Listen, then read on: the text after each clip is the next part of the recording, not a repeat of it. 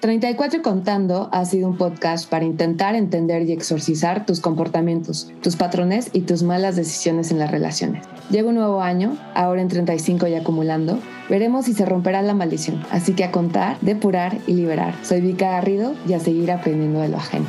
Comenzamos. De intenciones y camas. Hace poco entendí que no es el sentimiento, sino la intención que pones a las personas lo que hace que se complica, destruya o crezca un vínculo. Y no es un te quiero o un te odio, es qué intención tenías respecto a esa persona y qué intención tenía esa persona respecto a ti. Hay dos lugares en especial para intimidar. ¿no? El primero es el baño y no vamos a tocar de ese tema, y el segundo es la cama. Y es aquí cuando nos mostramos como somos. La cama tiene ese lado como súper sexy y a la vez súper personal. Y de eso vamos a hablar hoy.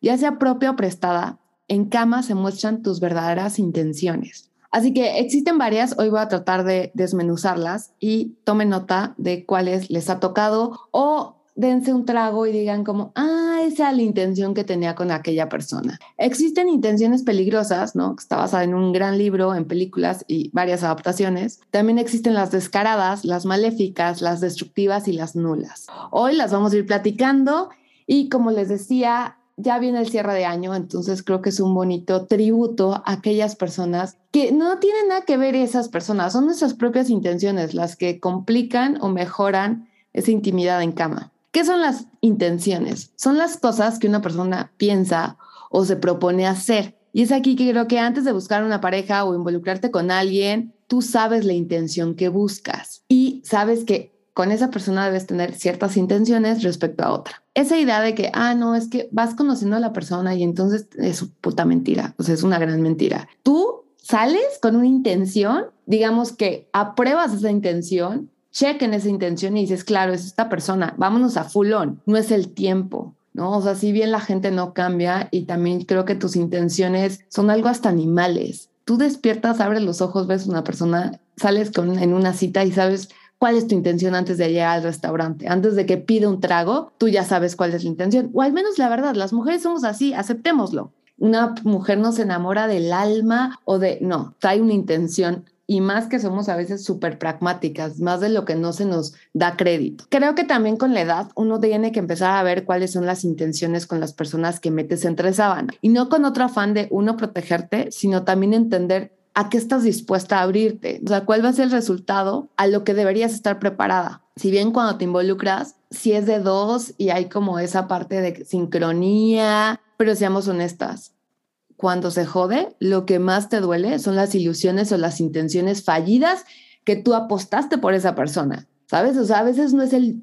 el no te quiero o el ya me cansé o el ya no quiero estar contigo, es ¿cómo carajos me abrí todas mis intenciones, aposté por ti, cabrón, y me mandas a la chingada? Y es ahí donde digo, fueron nuestras intenciones fallidas las que me rompieron el corazón y me pusieron a escuchar antología, no el cuate que me dijo no te quiero. Hagamos momentos de cruda realidad. Pues bien, aquí va el diccionario con mucho amor de intenciones. La primera son las intenciones peligrosas. ¿Y qué significa esto? Juego de manos son de villanos. Las intenciones peligrosas son las más dependientes, porque es hacernos pendejos, porque si bien existe una tensión sexual, o sea, si hay una atracción pura y dura de esa persona, ambos sabemos que no va para más, ¿no? Y no es cuestión de tiempo, simplemente es peligroso, es me gustas, pero fuera de la cama no veo otra intención más. ¿Qué pasa? Y se ha platicado, a repetición uno empieza a tener como ciertos attachments. El tema de las peligrosas es que, no sé si creen, pero yo sí creo que hay reencarnación. Entonces, cuando uno piensa en esto, siempre cree que hay un vínculo, ¿sabes? O sea, siempre creen que las peligrosas es como, es que yo ya lo conocía de otra vida, es que, es que tal vez él y yo tenemos como una conexión bien particular que en la realidad no funciona, pero en la cama está bien padre.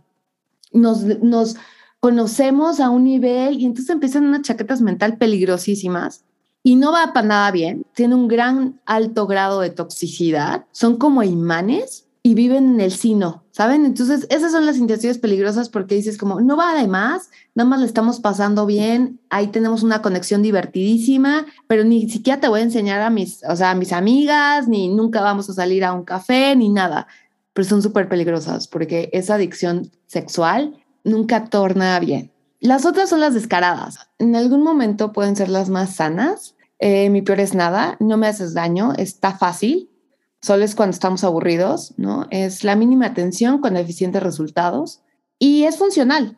Funciona la, la, la intención descarada, ¿no? No tienes que sugar up, no tienes que preguntar cómo estás, ni aplaudir, ni responder emojis, ni necesitas su como reconocimiento, simplemente cuando estás disponible, están disponibles y ya está. Luego vienen las maléficas, que es hacerle daño. Las maléficas siempre tienen una backstory, tienen un tema de venganza, tienen, son como exnovios. O sea, como que ya lo viviste, no funcionaron y una vez lo consideras como, ahora sí se va a dar cuenta de, que, de quién se perdió, ¿no? Se va a dar cuenta de un buen de cosas que solo en tu cabeza existen y son puros reencuentros fallidos. Y ojo con las maléficas, porque si bien en pandemia como que todo el mundo pudo tener relaciones y se destruyeron, y luego como que viene nostalgia de diciembre y el típico ¿cómo estás? Feliz año.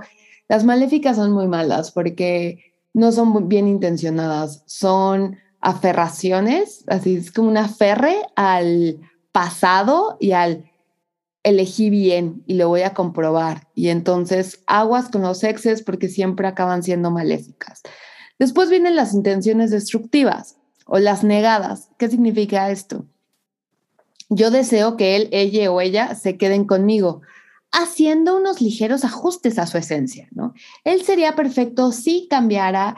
Él es que él es un tipazo o ella es una tipaza, nada más que tiene que responderme cuando yo le pido, que tiene que hacer esto cuando yo quiero, que tiene todas esas cosas de modificaciones que van a cambiar, que piensa esta persona que puede hacer el cambio, nunca va a pasar.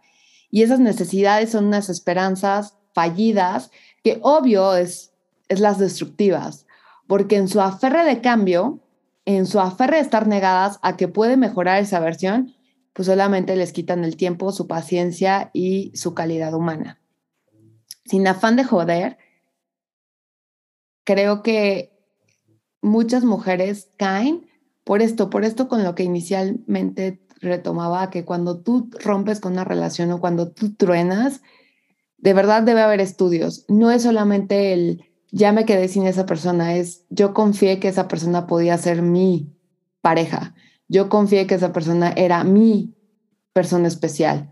Entonces, aguas con las destructivas porque de verdad son las más tóxicas.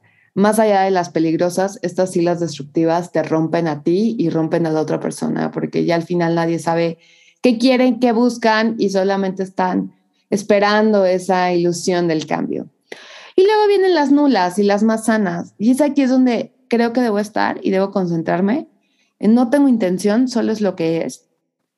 Y a diferencia de las descaradas, que es un tema mucho más de transacciones, esta es ni siquiera tengo la expectativa, no espero nada, ni un cambio, solo voy y lo disfruto. Hay cierta búsqueda, o sea, es diferente a la descarada, porque aquí sí hay un tema de pues ciertos vínculos, ¿no? Sé que te gusta, empiezo a tener interés por, por tus hobbies o tu chamba, pero tampoco me clavo.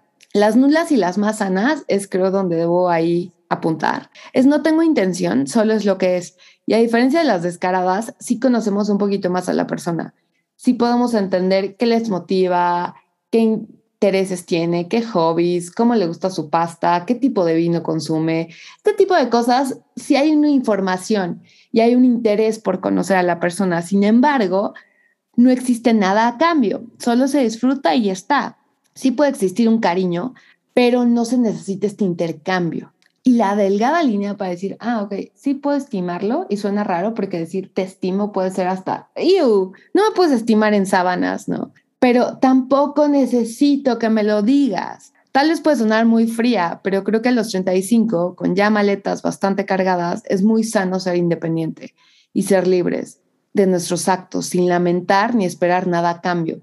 Entonces creo que tener una intención nula, más allá que suene como bastante pragmática o bastante gris, es sano, sano para nuestros golpes. Ya sea, entonces acuérdense que hoy platicamos de varias, ya sea peligrosa, descarada, maléfica, destructiva o nula, son intenciones mal o bien direccionadas, pero patrones comunes que en la intimidad de la cama se van viviendo. Entonces, ojo, viene temporada de invierno, la gente quiere a veces apapacharse, nos deprimimos más, vemos más películas donde todo es acerca del amor y de que llega alguien especial con regalos y un árbol de Navidad. Entonces, es muy importante ir entendiendo cuáles son tus intenciones. Estar en sintonía la verdadera regla, ¿no? Que se considera para estar en una relación. Pero creo que es sano tener nosotros claro cuáles son las intenciones que tenemos con nosotros mismos y con nuestro compañero frecuente, aleatorio o fugaz de cama. Piensa rápidamente con cuántas personas has intencionado.